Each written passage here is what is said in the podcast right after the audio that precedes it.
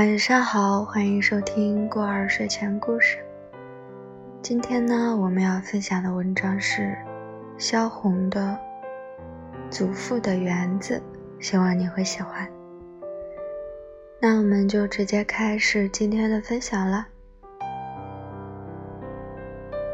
《祖父的园子》，作者萧红。呼兰河这小城里住着我的祖父。我出生的时候，祖父已经六十多岁了。我家有一个大园子，这园子里，蜂子、蝴蝶、蜻蜓、蚂蚱，样样都有。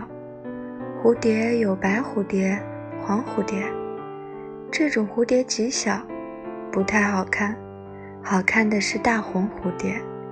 满身带着金粉，蜻蜓是金的，蚂蚱是绿的，蜜蜂则嗡嗡地飞着，满身绒毛，落到一朵花上，胖圆圆的，就跟一个小毛球似的不动了。祖父一天都在院子里边，我也跟着他在里面转。祖父戴一顶大草帽，我戴一顶小草帽。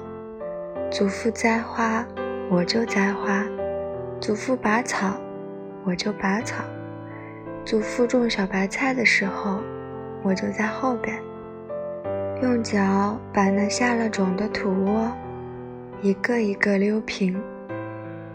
其实，不过是东一脚西一脚的瞎闹，有时不但没有盖上菜种，反而把它踢飞了。祖父铲地，我也铲地，因为我太小，拿不动锄头杆，祖父就把锄头杆拔下来，让我单拿着那个锄头的头来铲。其实哪里是铲，不过是伏在地上，用锄头乱勾一阵。我认不得哪个是苗，哪个是草，往往把谷穗当做野草割掉，把狗尾巴草。当做谷穗留着。当祖父发现我铲的那块地还留着一片狗尾巴草，就问我：“这是什么？”我说：“谷子。”祖父大笑起来，笑得够了，把草摘下来问我：“你每天吃的就是这个吗？”我说：“是的。”我看着祖父还在笑，就说：“你不信？”我到屋里拿来给你看。我跑到屋里拿了一个谷穗，远远地抛给祖父，说：“这不是一样的吗？”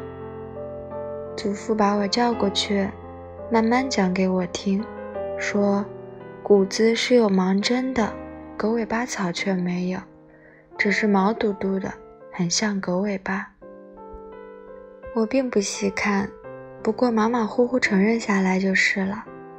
一抬头，看见一个黄瓜长大了，我跑过去摘下来吃黄瓜去了。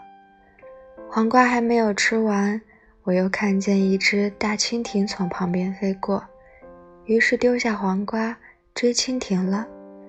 蜻蜓飞得那么快，哪里会追得上？好在也没有存心一定要追上，跟着蜻蜓跑了几步，就又去做别的了。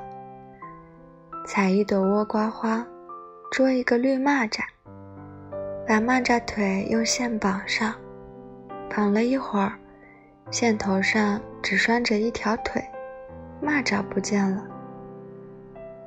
玩腻了，我又跑到祖父那里胡闹一阵。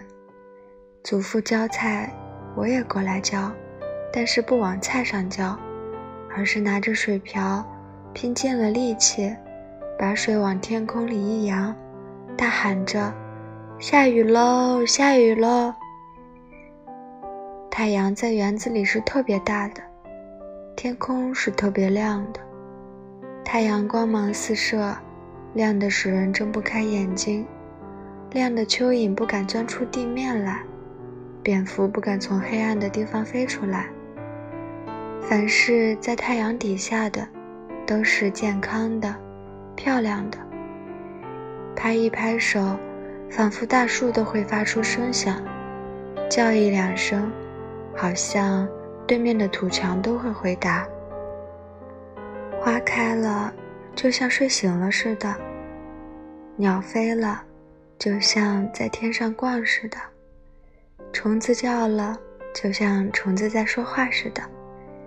一切都活了，要做什么就做什么，要怎么样就怎么样，都是自由的。倭瓜愿意爬上架就爬上架，愿意爬上房就爬上房。黄瓜愿意开一个花就开一个花，愿意结一个瓜就结一个瓜。若都不同意，就是一个瓜也不结。一朵花也不开，也没有人问他。玉米愿意长多高就长多高，它若愿意长到天上去，也没有人管。蝴蝶随意的飞，一会儿从墙头上飞来一对黄蝴蝶，一会儿又从墙头上飞走了一只白蝴蝶。它们是从谁家来的，又飞到谁家去？太阳也不知道这个，只是天空蓝悠悠的，又高又远。白云来了，一大团一大团的，从祖父的头上飘过，好像要压到了祖父的草帽上。我玩累了，就在房子底下找个阴影的地方睡着了，不用枕头，不用席子。把草帽遮在脸上，就睡着了。好啦，那我们这篇文章就分享到这里结束了。大家可以关注过儿的微信公众号，也可以在那里添加过儿的微信。有什么想听的文章，都可以发给我哦。嗯，那晚安。